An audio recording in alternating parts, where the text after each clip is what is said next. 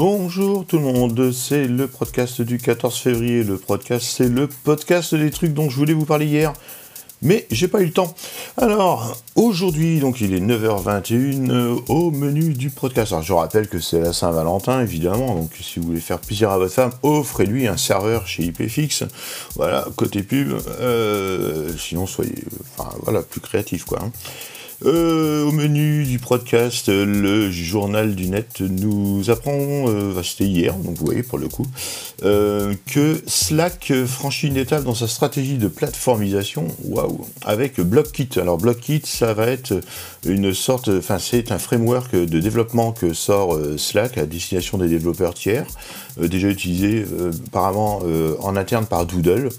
Euh, pour mieux positionner les messages, les boutons euh, dans un, univers responsive, hein, de façon à euh, pouvoir par exemple développer avec un, CRM, un CRM qui lancerait une alerte sur Slack et de façon à bien voir comment vont se mettre les textes, les titres, les boutons, les smileys, etc.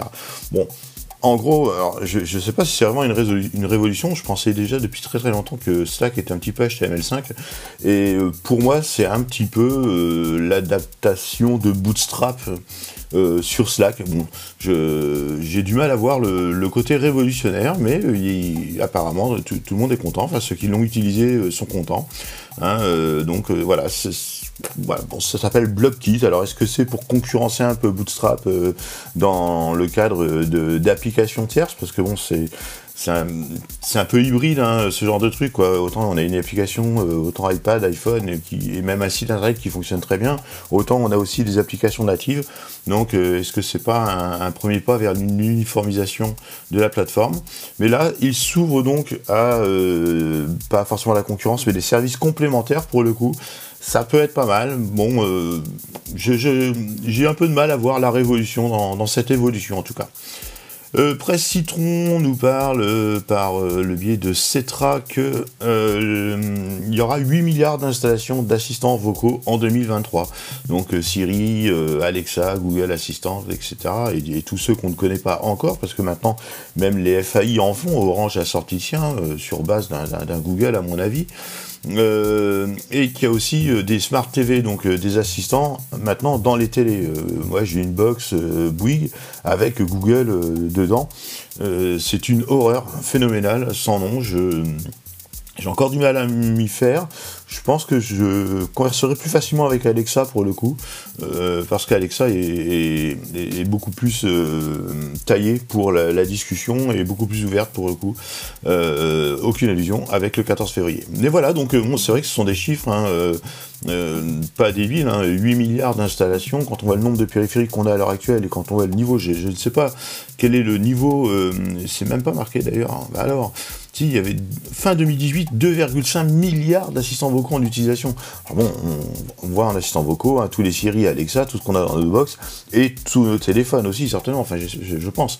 Mais effectivement, euh, les 8 milliards, c'est pas débile, et bon, euh, tant que ça reste à peu près, déjà ce ne sont pas des intelligences artificielles pour moi, hein, c'est que, que, de l'algorithmie à peu près programmée, et euh, tant que ça reste, tant qu'on leur donne pas plus de pouvoir qu'ils n'ont, parce qu'il y a déjà eu des dérives, c'est pas mal.